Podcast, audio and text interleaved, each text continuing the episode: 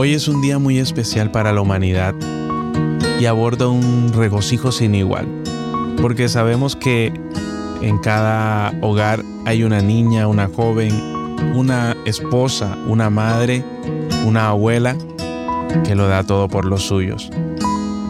Hoy quiero expresar mi más profundo agradecimiento a Dios por la vida de cada mujer virtuosa, como se les describe en Proverbios 31:10.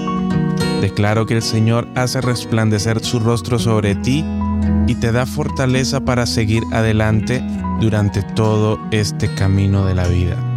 Feliz día mujer. Bendiciones.